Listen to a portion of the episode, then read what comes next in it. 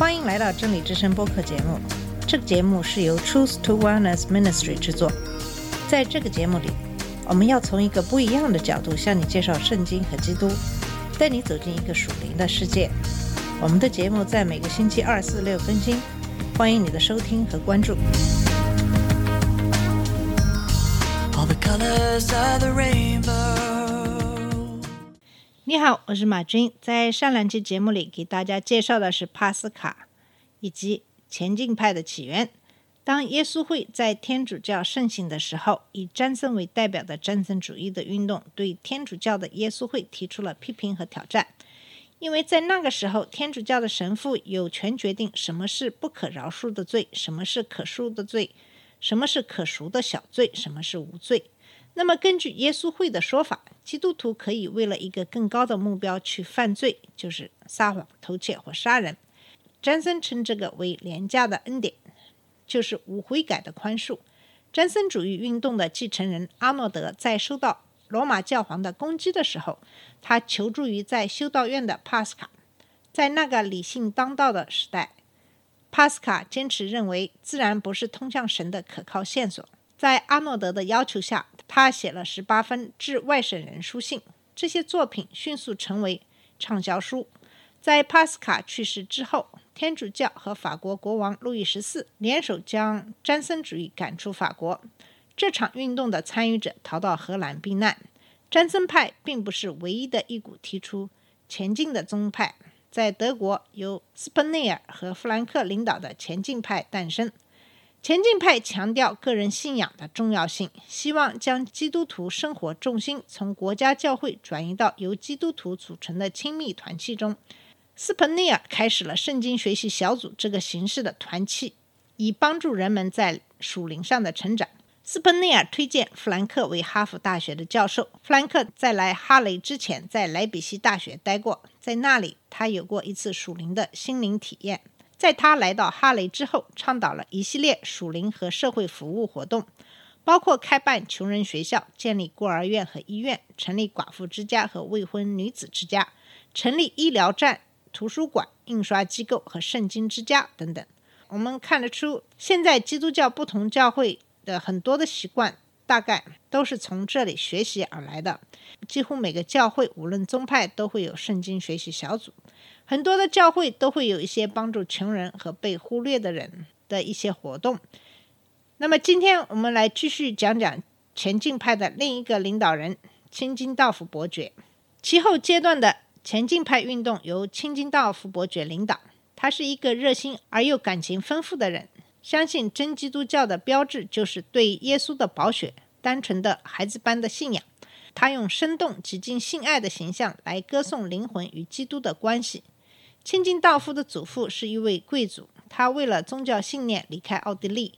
当小青金道夫的父亲过世，母亲改嫁后，他的教育就交由他前进的祖母负责。他的祖母十分欣赏哈雷的前进派信徒。青金道夫在维滕堡大学学了三年法律，但传道一直是他心之所疑。侍奉的机会和古老的胡斯派运动的后续组织波西米亚弟兄会一起不期而至。在宗教改革时期，弟兄会在波西尼亚和摩拉维亚极其兴盛，但在三十年战争期间几乎被彻底粉碎。他们受到严厉的迫害。在摩拉维亚木匠克里斯蒂安·大卫的领导下，弟兄会经历了激动人心的复兴。他们在新教土地上到处寻找一处避难所，后来在青金道夫的地产上找到了。一七二二年，大卫建立起一个名为“赫人护特祭主的守望者”的社团，清金道夫加入该社团。很快，背景各异的前进者云集到赫人护特。这群摩拉维亚人想要建立一座与世隔绝、仅供基督徒居住的小镇，一个真正的圣徒融合的天地。那是一种自由社会化的隐修制，没有独身。但像尹修制一样，他们寻求在极为良好的条件下过基督徒的生活，远离各种不洁的诱惑。青金道夫从1727年开始成为赫仁护特的领导力量。十年之后，他在重组后的摩拉维亚教会或按信徒们喜爱的教法称之为弟兄联盟，接受了正式的神职任命。千金道夫的动力一直就是强烈的传教热情。结果，摩拉维亚信徒成为历史上第一股大规模的新教宣教力量。一七三一年，为了参加丹麦国王克里斯蒂安六世的加冕典礼，千金道夫拜访了丹麦首都哥本哈根。在此期间，他遇到一位从隶属荷兰的西印度群岛来的黑人，受奴役者的需要给他留下了深刻的印象。因此，一七三二年，一支摩拉维亚传教士大军的先锋里昂纳德·都伯和大卫·尼奇曼从赫仁户特动身前往圣托马斯，随后。其他差会很快建立起来，分布在格陵兰、拉普兰、佐治亚的美洲印第安人区、非洲的几内亚海岸、南非的霍屯顿人区、南美洲的圭纳亚地区、西南以及阿尔及利亚。像大多数人一样，千金道夫的个性既有光明的一面，也有暗淡的一面。他倾向于一种多愁善感的宗教。然而，他有一些富有感情的赞美诗，比如“耶稣一路引领你，直到主里享安息”，在许多教会的崇拜中都在传颂。很少有人对基督表现出如此个人化的奉献精神。他在致赫人护特会众的宣言中表明了他个性的真正基石：“我只有一个热恋的对象，那就是他，只有他。”前进派的运动。不仅对德国人民，乃至对全世界的基督教都做出了巨大的贡献。他将18世纪教会的重心从热切的争论转移到对灵魂的关怀上。他使布道和牧师探访成为新教传道活动的重心。他大大的丰富了基督教音乐。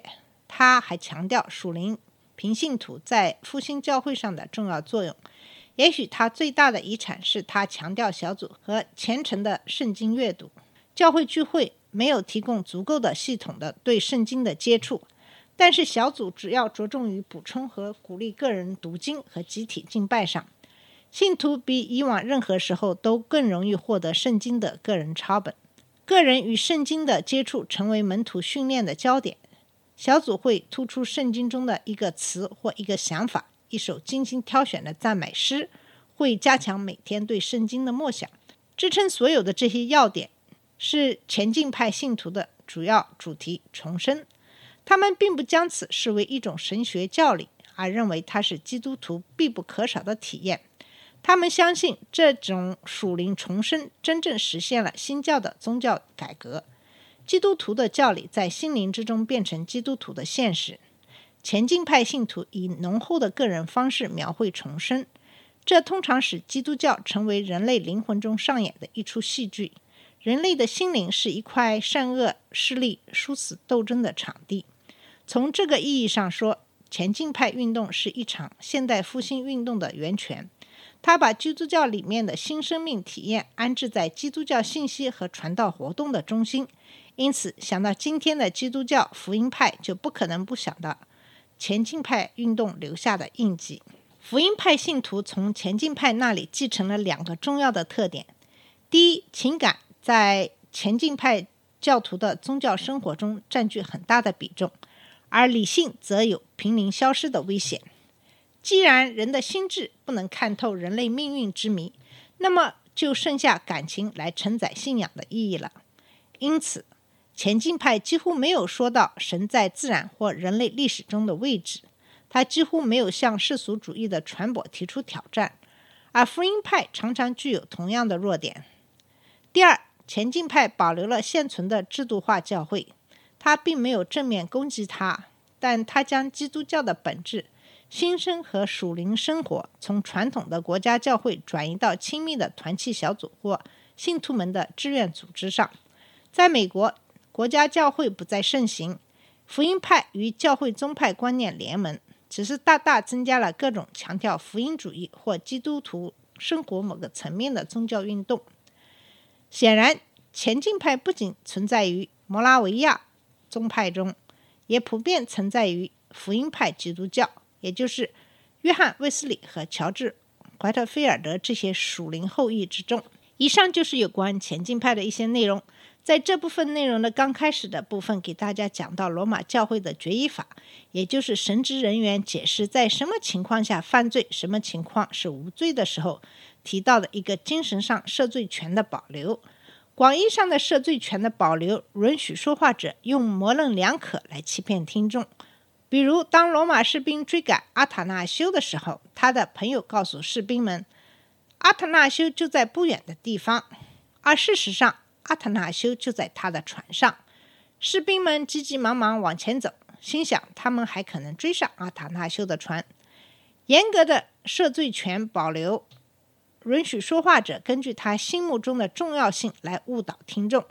说话者可能会推理：我不能承认我撒谎，因为我有一个高尚的理由。耶稣会是在这种情况下推理出的答案，可能不被视为谎言或罪恶。耶稣会士还提出了概率论，这一理论为行为辩护，理由是这种行为有很小的可能性在道德上被接受。由此可以看出，这样的解释是没有办法保持一个客观的判断。这样的理由是由个人提出的，很可能被滥用。我们还提到了一个“新经验哲学”这个词，在路德和加尔文教导之后的一百年里，新教运动发生了重大变化。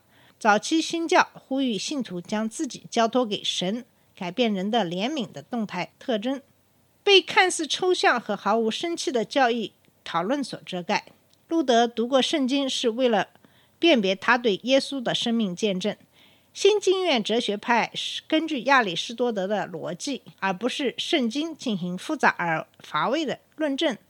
当后来的新教徒确实求助于圣经时，他们经常将陈述抽象化。好像他们是原子逻辑的数据片段，而不是神的故事的伟大历史流的一部分。圣经似乎被视为一种自给自足的材料，而不是因上帝的圣灵的见证而赋予了生命的书，而不是把跟神的关系看成是非常个人的事情。这样，圣经看上去就有所不同了。圣经成为一种来源，而不是能改变人生命的见证。另外，神学是由学校而不是教会塑造的。有时候，即使是布道，也像是讲座或是神学思考。